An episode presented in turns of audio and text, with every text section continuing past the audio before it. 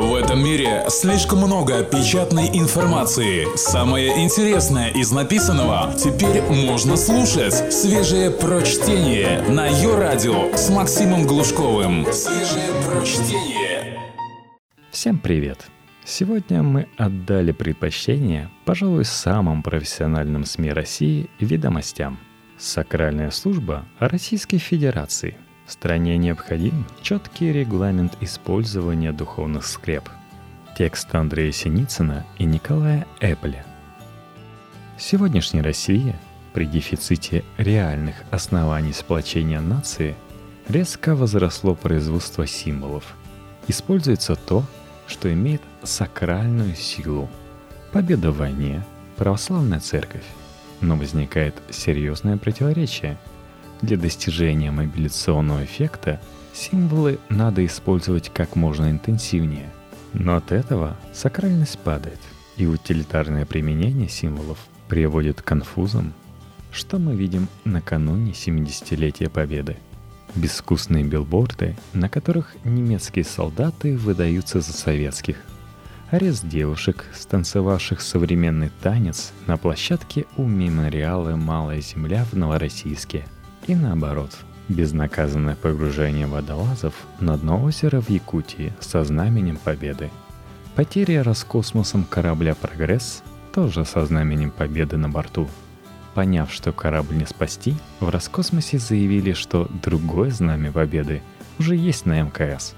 Бесконечные истории с георгиевскими ленточками, которые используются в маркетинге любых товаров – а также изъятие из магазинов то игрушечных солдатиков, то антифашистских комиксов. И венцом всему этому российский МИД, называющий глумлением над памятью погибших ради освобождения Европы от фашизма, то, что Польша не пустила на свою территорию мотопробег ночных волков. Совершенно невозможно понять, что правильно и что нет. Да, у нас уже действуют законодательные запреты на оскорбление чувств верующих и на публичное осквернение символов воинской славы России. Но детально эти нормы не прописаны, и правоохранителям приходится по старинке пользоваться статьями о мелком хулиганстве или в лучшем случае экстремизме. Это не порядок. Необходимы правила, четко описывающие применение символики – имеющий отношение к сакральному.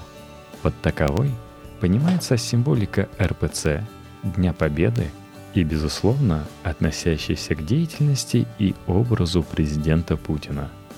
Перечень символики должен быть исчерпывающим, но его можно пересматривать, например, раз в год. Скажем, еще каких-то 10 лет назад георгиевская ленточка не была символом, а сегодня – Ветераны требуют законодательно защитить ее от продажи коммерсантами. Нужно четко установить, являются ли и в каких случаях сакральным символом мотоциклы ночных волков. Возможно, конкретные марки, силуэты памятников Победы из разных регионов. Возможно, стоит внести понятие регионального сакрального символа, образы с классических плакатов, фотографий и картин – георгиевские ленты и любые изображения с перемежающимися черными и желтыми полосами и так далее. Что с ними можно делать? Можно ли продавать и за сколько?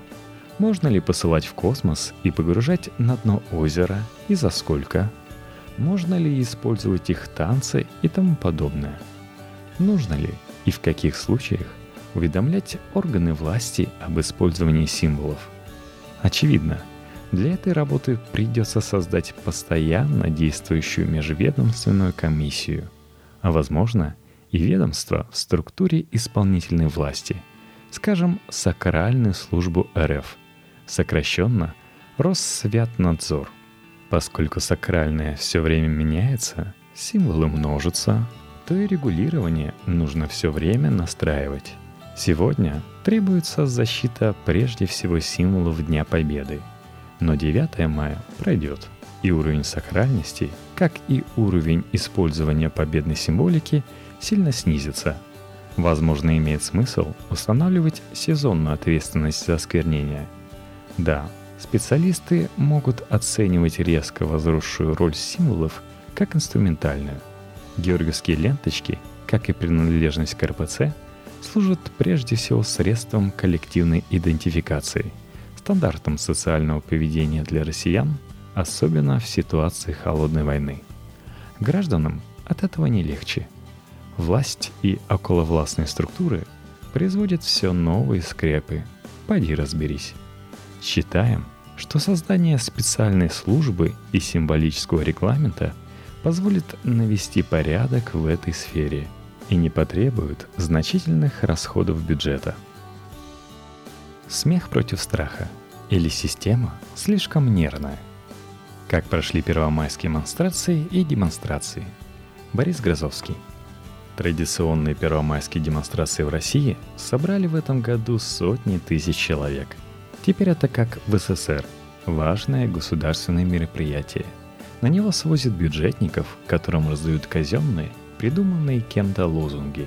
В демонстрациях участвует множество провластных, а кое-где и оппозиционных политических сил, а также профсоюзные движения, для которых не отметиться 1 мая все равно, что не существовать.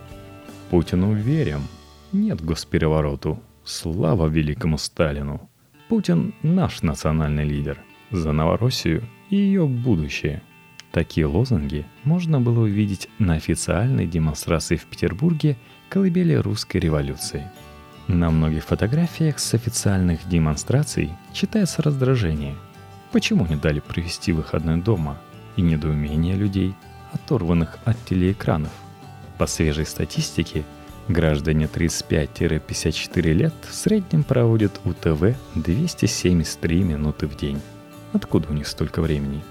18-34 лет – 156 минут, а старше 55 лет и вовсе 362 минуты. Изображение политической активности явно давалось многим из них с большим трудом. Впрочем, какой 1 май без народного творчества – Петербурге она чувствовалась в актуальных лозунгах. «Трезвый отец», «Счастливые дети», «Великой державы» не бывает без мозгов. Последнее слово Общероссийский профсоюз образования самокритично взял в кавычки. Либерализму и гомосексуализму, ювенализации и ЕГЭ-дебилизации нет. Отражена и антикризисная проблематика. Петербургские демонстранты потребовали остановить геноцид валютных заемщиков, предложили работодателям платить за кризис, сделать индексацию зарплат законом для всех работодателей, а на работу пилотами брать только граждан России. Оппозиционеры РПР «Парнас» потребовали допросить Кадырова, а демократический антивоенный марш остановить войну. На этом фоне проходившая в нескольких городах монстрация – массовая художественная акция в форме демонстрации кажется не настоящим, шутейным делом. Традиция пришла из Новосибирска. Художник Артем Лоскутов, один из вдохновителей демонстрации, сделал центральным лозунгом нынешнего года «Господи, прости». Это действительно главное, что мы можем сейчас сказать. Главным лозунгом прошлогодней посткрымской демонстрации был «Ад наш», в 2013-м, понимая, к чему все клонится, новосибирские монстранты провозгласили «Вперед в темное прошлое». В 2011-м они интересовались. Система. А что ты такая нервная? Политики на монстрациях совсем немного. Превалируют поэтические, театрализованные карнавальные лозунги. Так, одни участники Ярославской монстрации 2015 провозгласили, что чужая душа – котенки – а другие потребовали запрета палок для селфи. Много шутили над запретом Тенгайзера. Горожане одобрительно встречали необычных демонстрантов. Новосибирские лозунги гласили «Поиск катится в пропасть», призывали «Хватит оскорбляться» и утверждали, что врагов нет. В большинстве городов монстрации и демонстрации прошли мирно и согласованно. Только на родине демонстраций – в Новосибирске ее участникам не дали пройти по центру. Охранников было едва ли не больше, чем монстрантов. А Лоскутов получил 10 суток и 5000 рублей штрафа. То, что можно в одном городе, в другом почему-то нельзя. Система нервная и всего боится. Наверное, она понимает, что смех – лучшее средство освобождения. Смеющиеся люди перестают бояться.